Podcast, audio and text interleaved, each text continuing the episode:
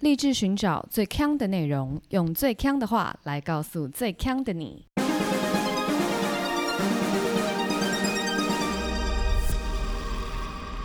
姐妹，强强强！嗨，大家好，我是 Megan。我是诶，我是 Amber，阿罗哈。你干嘛今天开场不一样？有吗？我刚刚说什么？你刚说我是 Amber，阿罗哈。你以前应该是说阿罗哈，我是 Amber。这个才能没有差啦，这个没有没有差，差，是不是？因为我刚刚太紧张了。而且你刚刚有点那种唱歌的音调。真的吗？对，你知道有时候去那个 Seven Eleven 啊，然后他们就会有嗯大喊欢迎光临嘛。哦，您好，欢迎光临。对对对，没有没有，他们是这样欢迎光临，你有听过吗？哪有？有啦你是去 Costco 还是 Seven 啊？，Seven 欢迎光临。没有这种人。各行各业都有他们自己的一些语调，像我之前去那个东京玩的时候，我就注意到一件事情。如果有日本人听友，麻烦这边帮我补充，他们不都会喊伊拉西吗 say 吗？对不对？对对对，然后他们都会简化哦，就变成 z 什么 z，Z？你都只喊最后一个字。对真的啦，那如果我是 Seven 员工的话，就可以说零这样子吗？零零。最好是啊，从来没听过。哎，那那你有看过直播吗？我说那种美女主播那种直播，嗯，我好像没有真正完整看过一整出，但我有片段看过。他们也有语调。你说在在跟大家问好的部分吗？对，例如说今天就是有人会按他们就是爱心爱心爱心嘛，就会有爱心在那个聊天室喷飞，不是刷一排爱心这样子吗？对，然后他们就会说谢谢欧巴。好生气，好生气，气死我了！每我跟你讲，每一个直播主都是同样的语调，欧巴。每一个都这样。对，你会想揍他们。哦，是哦，对，而且他们要固定说谢谢你的喜欢，就是他们不会说谢谢你按赞，或者谢谢你你给爱心，他们都是固定说谢谢你的喜欢。谢谢你的喜欢。这个用，这个这个用，这中文感觉不大好。人家就是约定成俗，还是约定俗成啊？约定成俗的用法。OK OK，学了一课。对，那以后大家大家如果称赞我，就会说谢谢你的喜欢，以为自己在直播是不是？没有，你要说谢谢欧巴。好生气，我不要，气死我，不准再学。哎，你学一次，谢谢欧巴。不是是欧巴，我刚刚讲的跟这个有不一样吗？在你的耳里？不一样啊，那你再讲一次，欧巴。欧巴。我不知道，我不知道哪里不一样，我听不有有有，出来。这是一样了。什么？大家想说安静，这两位安静了，这些听友应该已经进入主，题了。他们想说，哎，来坐台，来到一期直播吗？而且又看不到，然后一直吵。哎呦，好啦，在进入主题之前，按照惯例来跟大家介绍一下我们的频道。我们的频道基本上就是 Podcast 界的副刊，在这里我们会搜集各种网友们的心情点滴啊，然后还有奇人异事，然后分享给大家。对，没有直播，非常抱歉。等一下，我们今天讲的题目是古人懂不懂、哎，对啊，所以今天刚好不是网友点滴、副刊就是除了心网友心情点滴之外，还会有奇闻异事啊。我们要讲的就是古代的奇闻异事。好，那我们今天主题是二十四孝，哎、为什么你要选二十四孝？因为就是我们在我在我们的算命那一集感受到二十四孝的威力。什么意思？因为你，因为我们算命不是算命那一集啦，迷信的那一集，你就有提到二十四孝的故事啊，故事啊。哦然后我就听了之后想说，哈，超级强。然后我想说，哎呀，二十四孝还有二其他二十四个故事，感觉也都很强。你有发觉二十四孝不止二十四个故事吗？我觉得有很多种不一样的二十四孝，哎，我怀疑根本不止二十四孝。我觉得不止，根本就有两百四十个不止。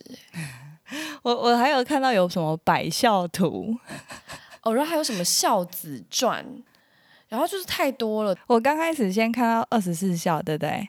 然后后来查一查就，哎好像超过二十四，我想说那我来看看有没有三十六孝，结果还真的有，然后我想说那看看有没有四十八孝，然后还是有，但我就没有继续看下去，因为我就看到百孝图，就是二十二的次方孝就对了，十二的倍数，哇，等一下四四十八下面是多是多少？不是啊，这不是二的次方啊，六十。十十二啊，十二的十二的倍数啊！哎，你数学懂会不会？不懂数学的是呢？不懂数学。哎，那你小时候有看二十四孝吗？爸妈有逼你看吗？没有哎，其实我小时候没没有真真正看过这个故事书耶。我只有听过一些比较著名的。我小时候的床边故事就有二十四孝。我现在回想起来，觉得我爸妈这样做就是很不应该，很不应该。Why？你不觉得这个有点像是，就是孝道这些东西，感觉不能由爸妈亲自来教，所以他交给床。哎，等一下，你的床边故事是他们自己讲的，还是放录音带？放录音带啊。哦，对啊，所以他们就是交给录音机来教啊。可是这样他们不觉得很害羞吗？好像就是他们要我孝顺他们一样，他们才不会害羞嘞。但我觉得二十四孝故事比较有那种管束的含义在，就觉得啊，你要顺从父母啊，爸爸妈妈说的都对的这种感觉。他们如果要管束的话，就照我们之前说的啊，就带到那个地狱乐园走一遭啊。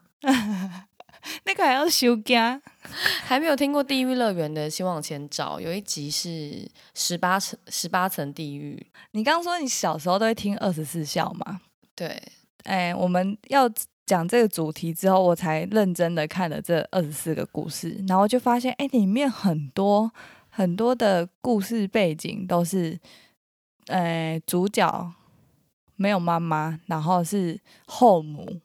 啊，后母都对他们很坏，然后我就在看到我看到这类似的类似的背景的时候，我就想说，哇，好像在看迪士尼的卡通哦，因为迪士尼里面也很多都是主角没有妈妈，然后就是会有后母，然后后母就对他们很坏，但就两两边就是完全朝向不同的故事线发展，对，两样情，真的迪士尼都是会就是着重在这个主角的。呃，可能主角个人的成长跟自我实现，对，就他怎么逆境中求生存这样。哎，对对对对然后冒险故事啊，什么什么的。然后二十四孝呢，就是我们接下来要来讲的故事。后母故事里面最著名的就是卧冰求鲤。但是卧冰求鲤这个故事应该是没有人不知道他在讲什么吧？就是妈妈，反正妈妈想吃鱼嘛，然后那个那时候冬天很冷，男主角就去那个冰原上面，然后用他的肉身把冰块解冻以后，这时候鲤鱼就跳出来，他就捕捉了那只鱼，然后给他妈妈吃，然后妈妈就病好了。这个故事应该大家都知道，对不对？没错。但是你知道这个故事，它就是它有很多。大家不知道的事，就大家并不知道男主角叫什么名字，完全不不认识。好，因为男主角其实古代就是就是各种穿凿附会以后啊，其实有两个人被判定为这个故事的主角，一个叫做王祥，一个叫做楚辽。就是你会看到《卧冰求鲤》这个故事的时候，就有些人会写说，哦，男主角是王祥，有些人就会写说男主角是楚辽。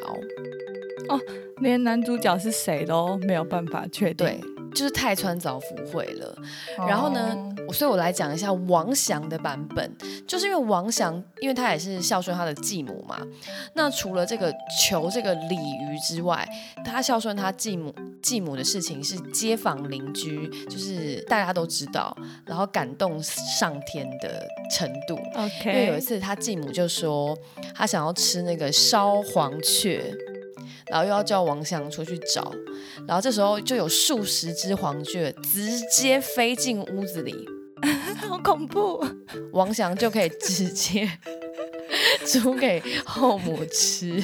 你说黄雀是那个《宝贝乐一通》里面的那个金丝雀吗？对啊，就是会叽叽叫的那种。啊？好恐怖啊！然后这个王祥的后母呢，其实对王祥非常的坏。然后他是因为要让他自己的小孩，自己亲生的那个弟，他的小小的儿子叫做王兰，能够在王家有一立足之地，所以他其实都多次的打压王祥。这个《世说新语》里面有记载到，这个后母呢，曾经在夜间的时候摸黑想要去斩杀王祥。哈。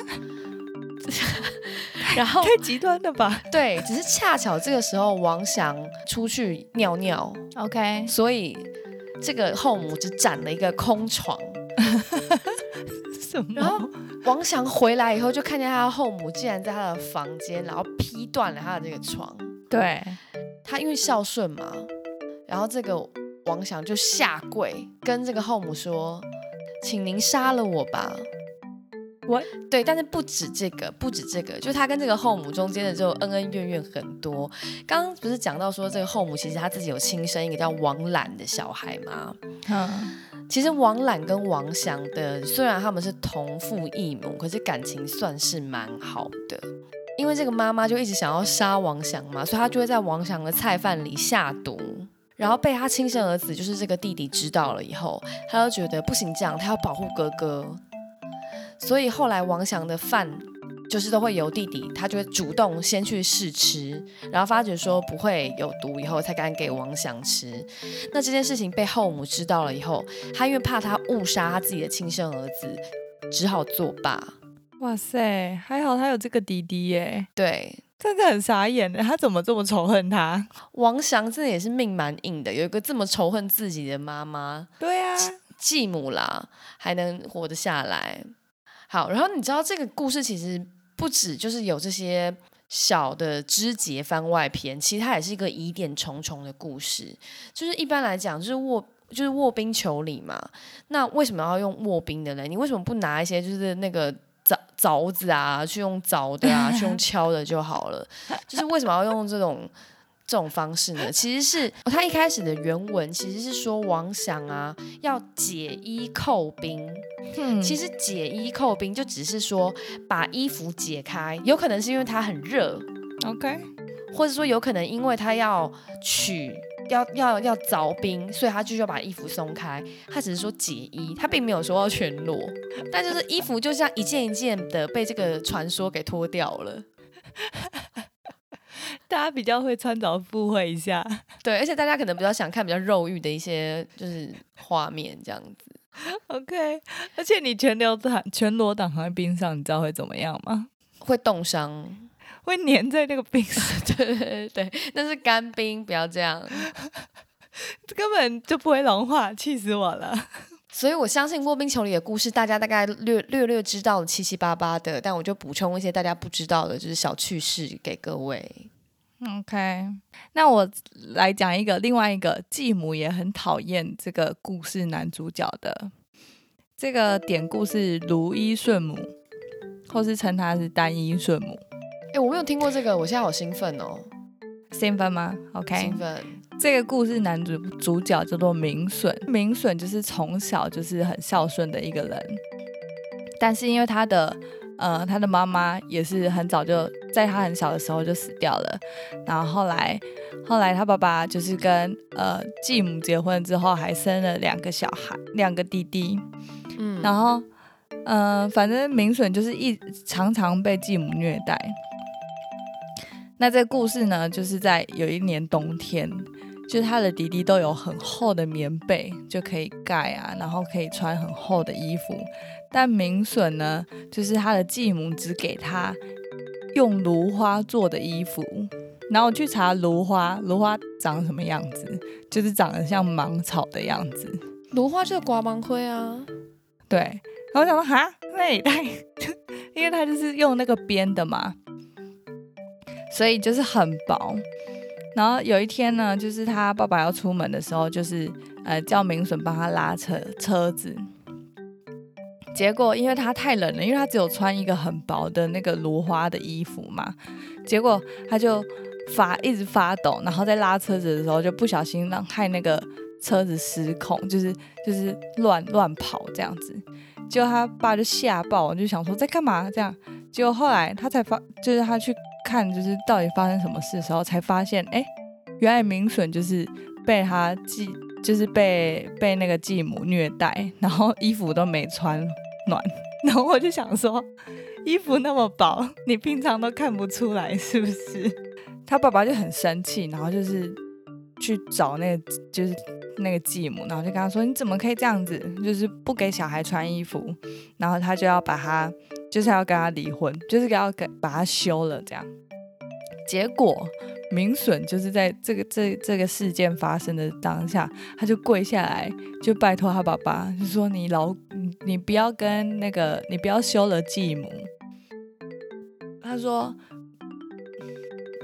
你如果把他留下来的话，就只有我一个人受人；那如果把他赶走的话，我们三个小朋友都会很孤单。然后我就想说，哈，反正他爸爸听完这个的时候就很感动。然后他继母听了也是想说，哎，天哪，我之前为什么要这样子？所以他也改过自新，然后也对明顺就是很像他的亲生小孩这样。不过这个故事是有一个 happy ending 啦。对，有 happy ending，但还是很多问号在这里面。哎，问号在哪里啊？问号在就是爸爸没有发现他穿的衣服这么少。对啊，然后还有就是啊，如果他都要被赶走了，他还不开心，他还要把他留下来耶？没有啊，他就是很考虑他的另外两个孩弟妹啊。哦，也是，因为他在故事里面没有说，搞不好他跟他的那个。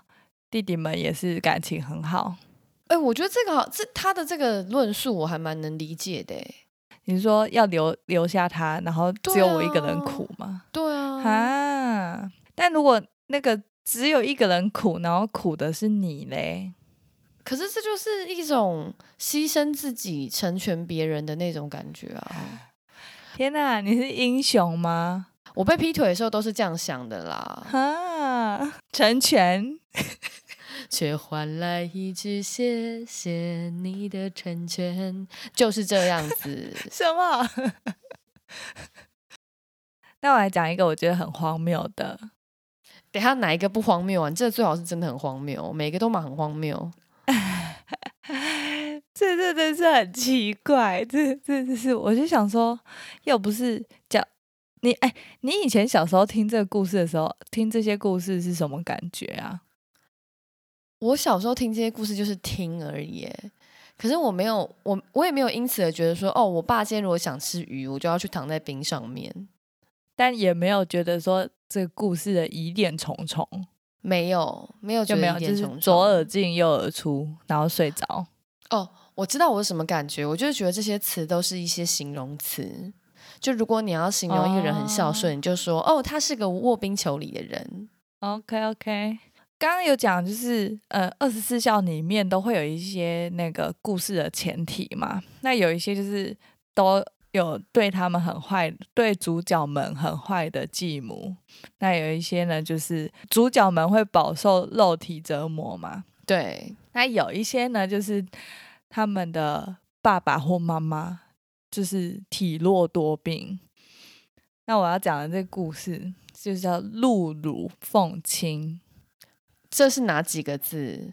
鹿就是小鹿斑比的鹿，然后就是鹿的奶，然后要拿来给他的爸妈喝。这故事主人公是坛子，然后他也是一样，就是从小就是很孝顺的一个人的性格。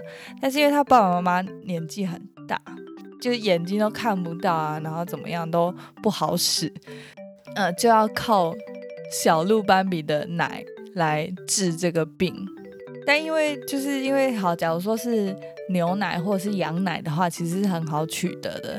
但鹿的奶就是其实一般来说不会有这个东西。对，坛子呢就突发奇想，他就披着鹿的皮，然后就是装扮成鹿，然后 去混在那个鹿群之中间，然后要去就是偷偷取母鹿母鹿的奶，这样子就刚好有一个猎人就是要来猎鹿，然后猎人就在远方就在那边看看看，然后就看见了坛子这一批鹿，就觉得说哎不错不错，然后他就是要拿弓箭要射他的时候，就是坛子就发现发现他要被被射杀了，然后就马上就是把那个他的鹿装就是脱掉，就说：“哎、我我我我是人，我不是鹿。”这样子。然后我看到这个故事的时候，我第一第一秒想到的是什么吗？是什么？想到是去年就是因为疫情当急嘛，然后不是很多国家都封城嘛，对不能出门，那很多欧洲人没有办法待在家里，然后就有西西班牙就有一个人不是装成狗，硬要上街吗？我不知道这件事情呢，哎，你不知道这件事？他怎么装？就是他要扮演的应该是那种很大只的贵宾或是之类的，然后他就是戴了一个白色的爆炸头，然后穿白色的绒毛装，一脸，他会像吗？超不像的啊、超搞笑。然后而且他上街的时候是四脚这样子走路哦，学狗在走路，超问号的。我觉得你你这个故事比刚刚那个故事有趣很多。啊我也 哦，真的假的？你这样看坛子没有？啊，不是因为那个故事大家都知道啊，啊大家都知道，对啊，露乳奉亲这个是很常见的，很常呃见，对啊，这是二十四孝里大概前五个会被讲出来的故事吧？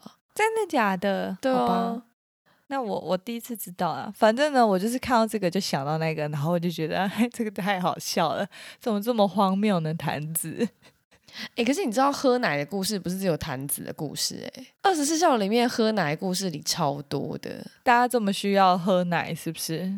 还有另外一个叫做乳姑不带的故事，也是喝奶的故事。然后故事的主角这次很不一样哦，是女生。难得，对，很难得，你很难得在那种古代的故事里看到那个主人翁是女生，然后这个女主角叫做唐夫人。那唐夫人呢，其实她当时是因为她的婆婆年纪很大，然后牙齿脱落，不能吃饭，所以她就拿她自己的母乳喂她的婆婆，啊好恐怖，亲喂吗？请 请问是亲喂吗？是亲喂。你你想要看雕像吗？婆婆直接喝，对，就婆婆直接吸媳妇的奶，我不想看，no no no，然后最荒谬的是，婆婆在吸媳妇的奶的时候，旁边下面那个雕像还坐了两个小的那个娃娃在吵说：“那是我的奶，那是我的奶，你不要吃我的食物。好像那些哦逮捕的麻雀们，”对，就是说，天哪，为什么阿妈要吃我的食物？这样子，哦，不能想象，OK OK，酷酷酷，我就看到 PPT 有网友，因为我们 PPT 就有一篇在讨论说，大家觉得二十四孝就是哪些情节最扯。嗯，然后大家就说，哦，就是那个啊，拿那个母乳喂公公的、啊，然后 下面就说没有这个哦，你看错片了吧？对，那是色色情片的情节吧？对啊，莫名其妙。但其实不管怎么样都蛮恐怖的，不管是为婆婆还是为公公，都是打 Maydays 哦。真的很恐怖哎、所以二十四孝这种猎奇的太多了啦。那我可以讲一个二十四孝里面我觉得真的最恐怖的故事吗？来，你来，他就说汉朝有个人叫郭巨啊，他原本其实就是家庭的环境，就经济环境是还 OK 的，只是因为他父亲过世以后，就家境变得非常的贫困。嗯，然后那时候郭巨的家里其实就是等于要养他的老婆啊、儿子啊，还有一个老母亲这样子。对，然后小孩只有三岁，因为郭巨是个很孝顺的人嘛，然后他就想要对他妈妈很好，但他妈妈呢，其实也是很疼自己的小孩，所以也想把自己的食物分给他的孙儿跟小孩。嗯哼，然后这个行为就被郭巨发现了，然后郭巨有一天他就跟他的老婆说：“我们把我们的儿子给杀死吧，因为我们要养我们的妈妈。因为他说儿子可以再生，母亲却不可以再得，我们就去把儿子给埋了吧。那他老婆答应啊。他老婆就是很惶恐，很惶恐着哭泣，但是也不敢违抗，所以就挖了一个三三尺深的坑。然后就真的把儿子活埋了。然后这时候呢，天空就突然打雷了，把那个洞里的小儿子给打醒了。然后同时发觉上面有一一个金斧头一把，然后这时候呢，郭巨就可以拿这个金斧头去换钱，然后养活全家人了。这故事是什么意思啦？这故事就是他为了要养活他的母亲，决定杀了他的儿子。你不觉得很可怕吗？所以上天是支持吗？不然他为什么要就是送他一把金斧头？上天应该是说，就是跟郭巨说啊，你也不需要做成这样子，就是让你们大家都好好的活着。我觉得不是哎、上天应该是支持哎、所以要赏郭巨一把金斧头。在干嘛啊、这个故事看完也是生气。生气，对不对？然后我就想说，这根本就是那种。很像那种现代的一个一个问题，就是什么呢？孩子要问爸妈说：“哦，如果我跟阿妈掉到海里，你要救谁？”啊，对对对，My God，我觉得这真的很不 OK 哎！对啊，你要想想看哦，如果你在看二十四孝的时候，你看到这个故事，你作何感想？你就会想说，所以有一天我爸就会杀了我吗？为了要养活阿妈，我爸就会杀了我。而且他如果好，他没有能力养这么多人的话，那他就是让他们自己去自生自灭也可以啊，他干嘛埋掉他们啊？哦，你说他遗弃是不是恶意弃养？是不是恶意弃养可以吗？等一下，不是，他恶意弃养都比活埋人家好吧？就是你你弃养他，他如果呃他可以为他自己生命找到方出路，但你埋死他，你就是为他决定他的生命、欸，打妹吧？对，这就是一个这么不合理，就是我觉得最糟糕的一个二十四孝这个好恐怖哦！对，我最后想要讲一个，我觉得二十四孝里面其实我很喜欢的一个故事，哦，我是认真喜欢。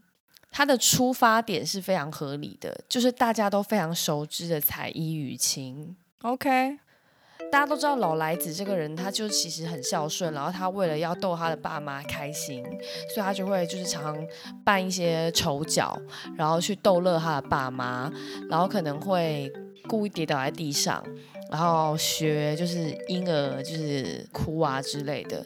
老来子在做才艺与亲这件事情的时候，老来子其实已经很老了，已经七十岁了，然后他的双亲可能就是八十九十岁这样子。哼，然后其实《礼记》有一句话叫做“父母在，护言不成老”，就只要你的爸妈都还在的时候，你就不要你讲你自己是老。嗯，他的意思就有点像是，假设今天老来子他如果是不小心跌了一跤，他爸妈看到他跌倒，是不是也会很担心？但这时候他如果故意装成他是在扮一个婴儿，然后哭闹，爸妈是不是会认为说，哦，老来子肯定没有事，他只是在逗我们？哦，哦，这个蛮 sweet 的，对，很 sweet。他因为他怕爸妈担心，但他如果整天都可以过得很开心，是不是年事已高的父母也会觉得说，哦，我的孩子还这么的健康，这么的开心？哦，嗯，然后其实我有查到，就是很多大家在讲现代老来子，其实都已经也都是七十几岁、六十几岁的人在侍奉年纪更高的父母，因为你人到八九十的时候，可能你会有一点失智症啊，然后你会。就是老人痴呆，你可能不认得很多事情，嗯所以这时候你就会像哄小孩的方式去哄这些真的九十几岁的长辈，那其实就哦很像彩衣娱亲的这件事情，其实是很 sweet 的啦。是因为把他们对待他们像对待小婴儿这样子，对啊，就是去逗乐他们，哦，因为要哄他们，对啊，嗯，像我们这种二三十岁的人啊，彩衣娱亲爸妈都是做一些很简单的，都是帮爸妈装一装那个手机里的游戏啊，或者妈妈说哦我要看 Netflix 或爱奇艺，你就帮他申请一个账号，然后给他一个 iPad。这哪算什么彩衣娱亲啊？对，可是我们我们娱乐爸妈的方式就是给他一个 iPad，说你自己去旁边看啦，对不对？哦，我们都不会想着是要以让父母娱乐父母的方式去孝顺。哦，那是因为他们没有老到那个吧，无法自理吧？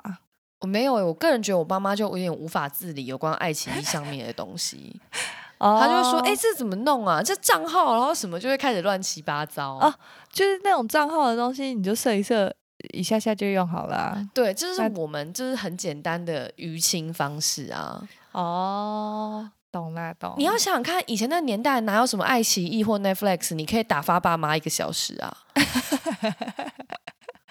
所以他们要演 Netflix 给他们看，对，演一个后羿骑兵，演超久，还在那边下棋，给我下超久。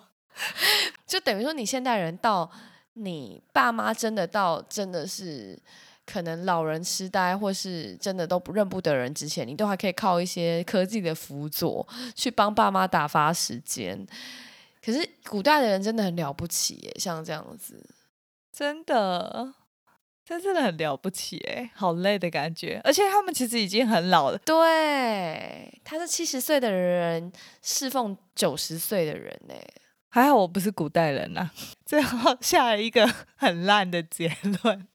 还好我们有 Netflix，耶！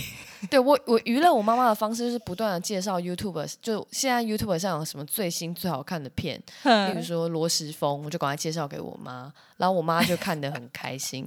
然后或者说那个之前百灵果介绍过俞北辰，然后因为我妈很懒，然后我就说介绍俞北辰将军给我妈听。你在那边暴露你妈妈的政治倾向，OK 吗？没有关系，她就是懒呢。哦，妈妈没有在在乎的。OK 啦，我们也可以，我们现在也可以为我们自己的这个孝顺 找到一条出路，是就靠 YouTube 了。对，所以最后就有一个温馨的这个我真的喜欢的二十四孝的故事献给大家。对，啊，其他的都荒谬。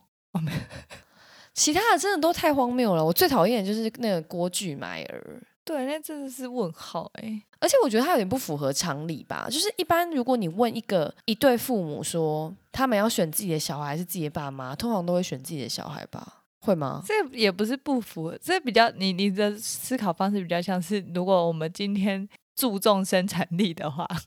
才会选比较年轻的，不会选年长的。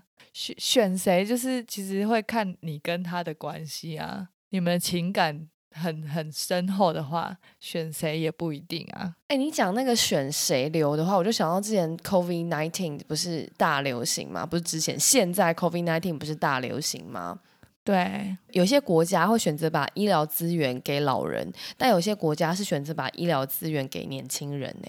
有人会给老人哦，哎哎哎，当然会啊，因为老人比较容易死掉啊。但等下你你是萨诺斯吗？你想借 COVID-19 直接消灭一半人口是不是？不是。好，我刚刚讲的这种情感的纠葛，我觉得就是比较像是人跟人的关系的时候，你会去做决定，会用用这个方式。但如果是跟就是生产力相关，或是医疗资源相关的，你应该是要。哦，我不讲这样子，我等下会被那个。那我要我要继续讲完，可是我觉得我讲完之后就会被骂。就是如果是医疗资源在一个不足的情况，就是供不应求的情况之下，然后你当然是要挑就是可以发挥到最大效益的去做使用啊。那你给老人跟给小孩哪一个效益比较大？就老人本来就可能会比较脆弱一点。哦，你真的会被延上哎，真的。我就说我讲完这个会，你就硬要我讲。但是我觉得这就是两种层面的考量，就是你你在做一个决定的时候，你不不可能只单一就是用好我们现在的资源来做这个决定。我们是人嘛，我们还是有情感层面在的。